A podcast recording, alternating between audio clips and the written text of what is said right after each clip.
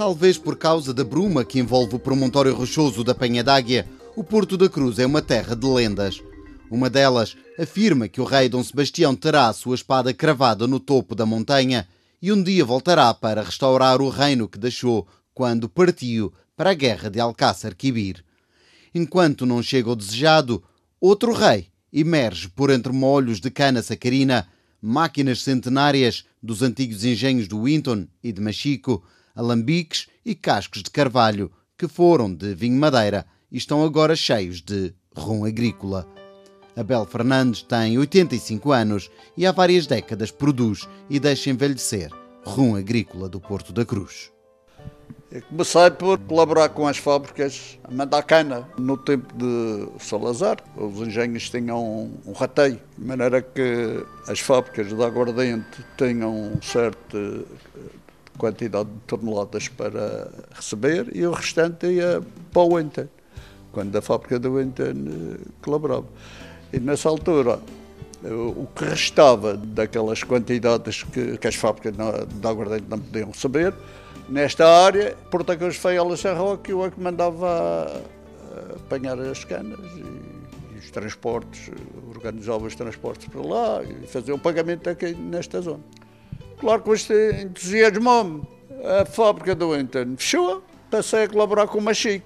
Entretanto, também Machique acabou, o Porto da Cruz resolveu abrir, pediram uma colaboração, teve lá cinco anos, de maneira que tudo isto há um entusiasmo na, de arranjar isto. Entretanto, no Inter, como eu lidava no Inter, e era as deles, até de gás e tudo isso, arranjei uma miniatura quando eles começaram a desmanchar aquilo, a miniatura que eles tinham lá, e trouxe para aqui, pedi o licenciamento e fui fazendo isto aos poucos.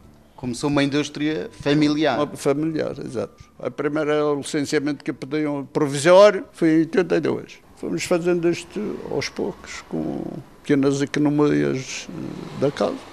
O meu objetivo era, como era uma pequena fábrica, não poder competir com preços com os outros. A minha tendência foi envelhecer, porque pensei que notava que as pessoas, por coisa velha, davam sempre outro valor. E, e foi isso que fez. Né? Em temos aqui aguardentes envelhecidas, estrada dos carros com 24, 21, 18, 15, já temos aqueles outros desses.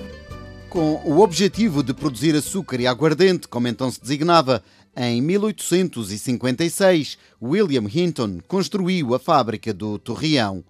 Aquela unidade industrial viria a ser desmantelada em 1986, dando lugar aos atuais Jardins de Santa Luzia. Parte da maquinaria pesada ali permanece, mas Abel Fernandes, então agente comercial no norte da ilha, adquiriu algumas peças. E tem as tinas que fazia para, no ente que fazia a calda de açúcar, para fazer o açúcar, eu é que tenho no, no armazém. Achou que isso seriam peças importantes para guardar? Não? De maneira que eu fui vender aquele que quando, quando eles começaram a desmanchar, o que eu pude, com o capital pude comprar, comprei, em armazém. Tenho lá bastante no armazém. São, são as tinas que devem levar, sei lá, 2 mil litros ou mais, cada um. Forradas a ferro fundido por fora, de meio para baixo, é, aquele é um género de um, de um ovo cortado a meio. E por dentro até o cobre bate coisa grossa, bate como uma canha bate na madeira. Coisa bastante A fábrica do Torreão já tinha elevados padrões industriais e também um pequeno engenho, ou trapiche, a operar numa espécie de laboratório e que moía pequenas quantidades de canas a título experimental.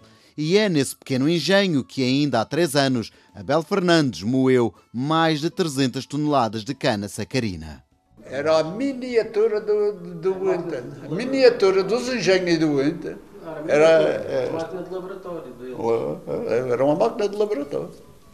Que era para fazerem as, as tiravam as, as amostras da cana do açúcar, era nesta máquina. Era uma máquina pequenina.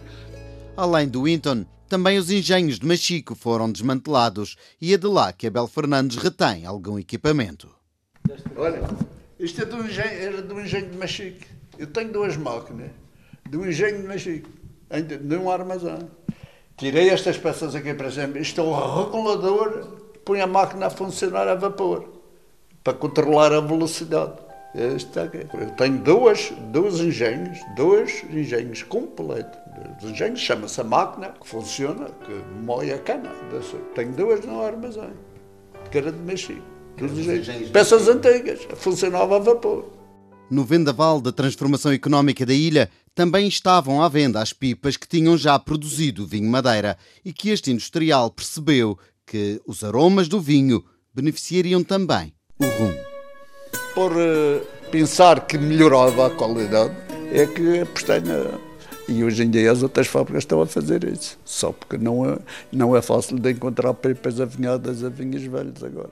O melhor eh, envelhecimento é, é em pipas de madeira de casca de carvalho. E além disso, isto foram pipas que eu comprei tudo da Madeira One, envelhecidas a, a vinhos velhos, ainda dá melhor paladar ao rum. O rum que hoje em dia Abel Fernandes preserva nas adegas resulta de um trabalho lento que só o tempo pode criar e que, por força natural da vida, passa de pais para filhos. Um desses filhos é Marco Fernandes, que também já percebeu que o tempo é o melhor aliado deste negócio. Trata-se de um negócio de família, será os filhos a se envolverem no negócio e, e levar este para a frente. Pronto, é um pequeno património que é preciso gerir, muito bem gerido Uh, nunca houve qualquer pressão no sentido de obrigação de vender muito rapidamente, porque isso, o objetivo de, desta empresa foi sim levar as coisas muito lentamente. Todas as pessoas que vêm cá, nomeadamente nos últimos anos, são pessoas internacionais, não são pessoas da, daqui da Madeira, que são pessoas que conhecem imensos produtos nesta área de rons e todos eles valorizam muito o nosso produto. Obviamente que se questionam porque é que a gente com tantos anos ainda não temos o produto na rua, mas quando se tem um produto desta craveira, desta qualidade, tem que se ter uh, alguma calma em posicioná-lo no mercado, porque há tantas opções, tantas opções, porque é, pode ser a morte na praia. Agora é assim, nós temos aqui lotes, como a Pablo frisou e bem, de 21, 18 e isso tudo. Mas são lotes que estão certificados, são coisas diferentes que nem sempre equivale à idade real da aguardente, porque o Instituto da Madeira só começou a certificar os rons também nestas idades. E há poucos anos, há poucos anos, cerca de 20 e tal anos. Portanto, os nossos produtos têm seguramente mais idade, mas com a certificação garantida do Instituto do Vinho, têm essas idades dos lotes identificados. Claro que este processo de envelhecimento é um processo que se perde muito produto, mas não interessa o que se perde, também interessa aquilo que se ganha. Por isso aqui existe lotes 3, 6, 12, 15, 20, 18, para aí. Quando se tem um bom produto, que é aquilo que eu acho que estou, estou convencido, se não tivesse convencido, não estava preparado para pôr no mercado, portanto estou convencido que temos um bom produto e acima de tudo temos uma boa história à volta de um produto. Digamos que se levar mais 30 anos ele aqui fechado para vender, ele não vai se perder. Há sempre um curioso no mundo que há de conhecer, porque é cá um louco no Porta Cruz que já faz rons há, há 30 ou 40 anos e nunca o vende.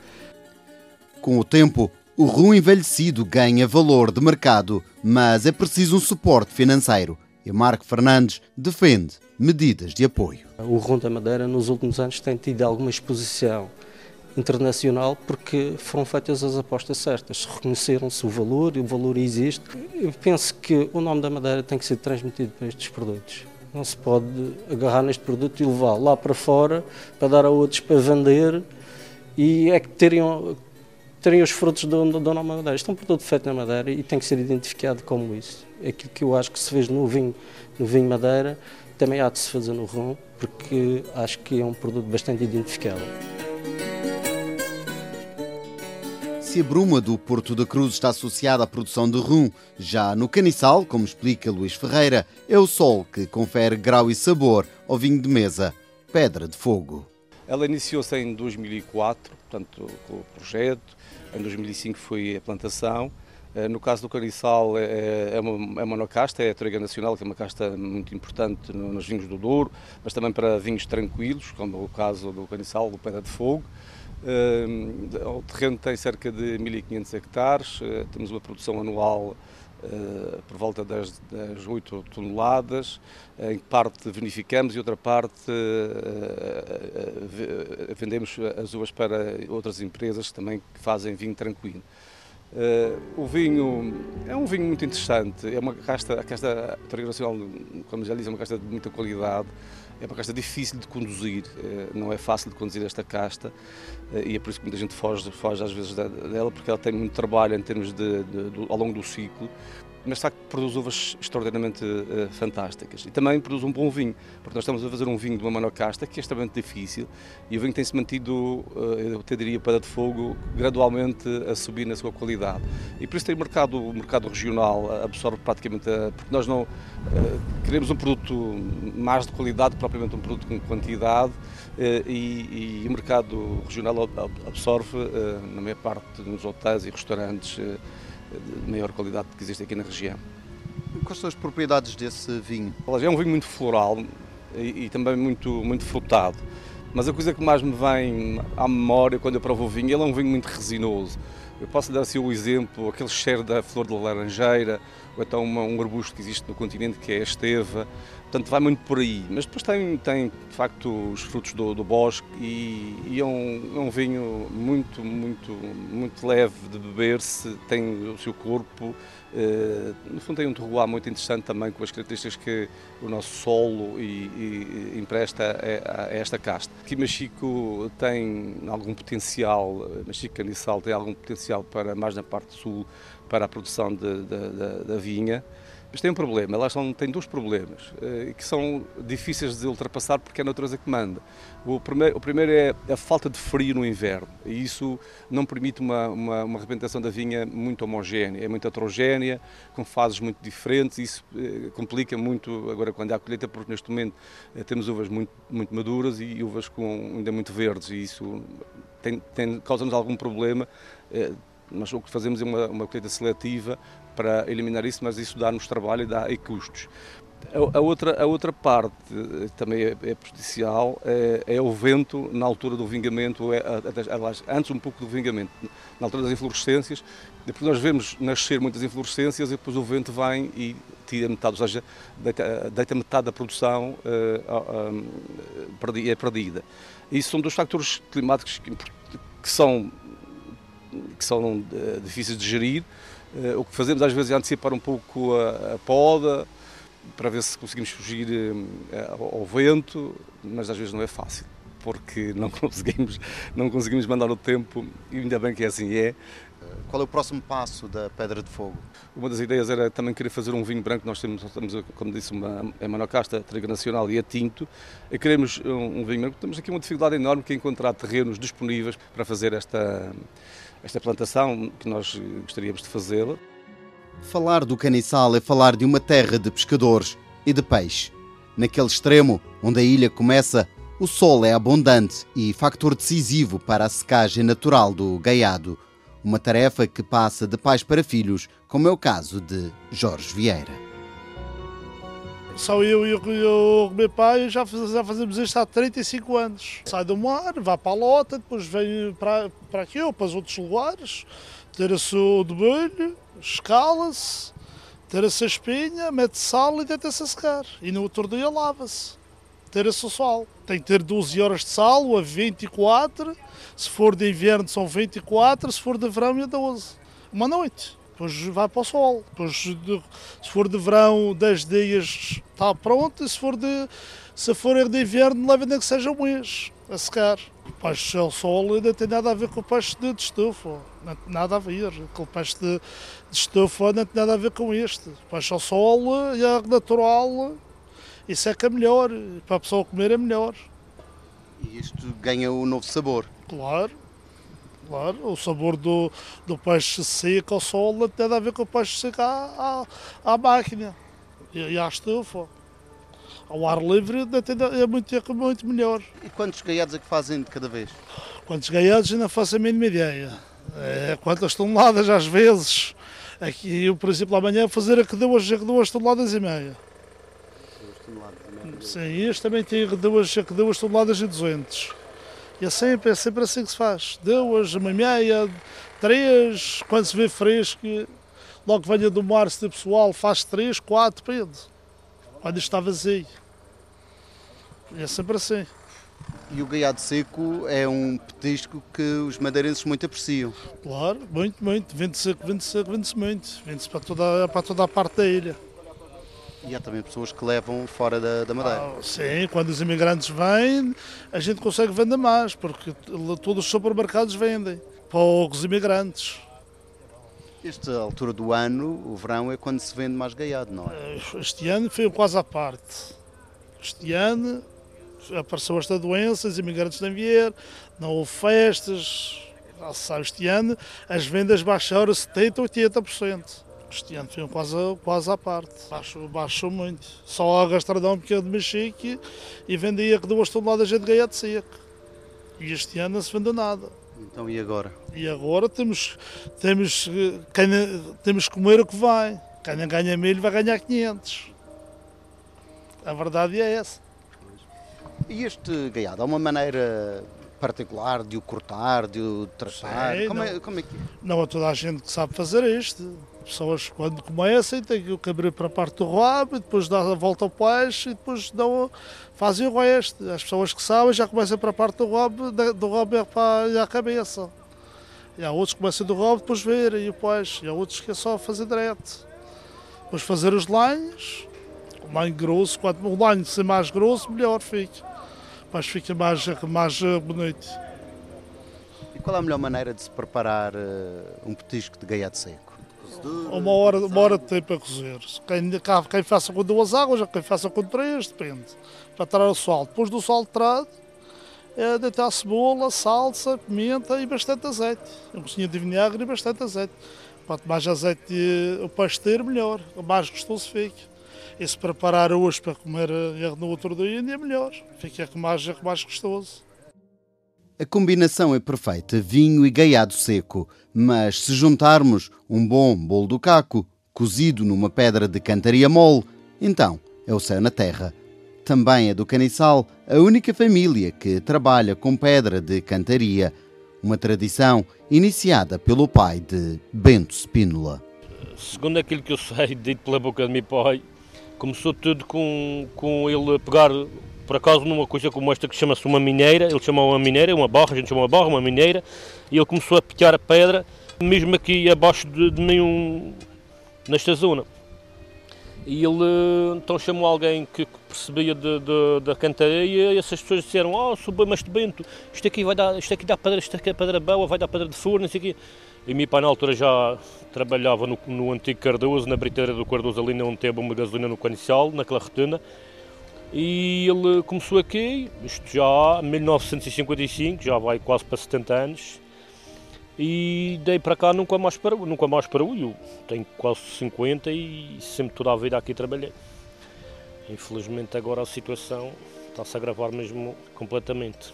Em breve está mesmo em risco, mesmo mais, assim, posso falar por mim, por a gente aqui, que há 3, 4 anos, eu já estou a sofrer essa essa, esse problema da falta de matéria-prima. Cheguei a estar dois, três meses sem trabalhar, sem trabalho, eh, quer dizer, sem trabalho tinha, não tinha matéria-prima para trabalhar. Tinha encomendas, tinha muitas encomendas e continuo a ter muitas encomendas. O que acontece é que nestes últimos três anos, quatro está-se verificando esta situação de não conseguir eh, arranjar material em lugar nenhum. E hoje, eh, ontem, esta semana, em oito dias, não tivemos nada para trabalhar aqui, praticamente nada. E é complicado olho o valor numa pedra, por exemplo, esta, estas pedras que a gente temos aqui, uma dúzia de pedras está aqui, custou à beira 2.200 euros. Que trabalhos é que vocês eh, fazem aqui com esta cantaria mole? Aqui, a gente, aqui nós fazemos muitos fornos, muitos churrascos, pedras do bolo do coco, se tivesse 100, 200, 300, eu vendia quase todos os dias se tivesse. Muito à base de churrascos e à base dos fornos, para o pão. Tudo à base disso, praticamente. Nós temos uma pedra bruta e depois é preciso fazer placas para fazer um forno. Como é que se faz esse trabalho? Portanto, da pedra bruta eu começo a desenhá-la a melhor maneira para eu poder tirar várias fatias, várias pedras. Se for só uma, é uma, mas se for der para tirar duas, três, vou tentar trabalhar para tirar duas, três. Ao tirar essas pedras, nós a seguir de, de, de se tudo correr bem, nós talhamos ela com as escudas. Tiramos o maior, vai para a parte de aperfeiçoamento para o acabamento final, para o produto final, para o forno, para o churrasco, para esse fim. Tudo que é, tem toda uma finalidade, aquilo que a gente faz tem toda uma finalidade. E para a qualidade dos alimentos, é melhor a pedra? Assim, a gente vê um bolo de coque em cima de uma chapa de ferro, a gente vê um bolo de coque em cima de uma, uma placa de betão, e essas duas coisas são normalmente são proibidas por lei. Isso já foi concluído que eh, faz mal eh, às pessoas. Para termos uma ideia, uma pedra para cozer bolo do caco pode variar entre os 30 e os 40 euros. Já um forno pode rondar os 1000 euros. Mas, ironia suprema, é que numa ilha vulcânica como a Madeira, a família Bento pode ter de encerrar por falta de cantaria.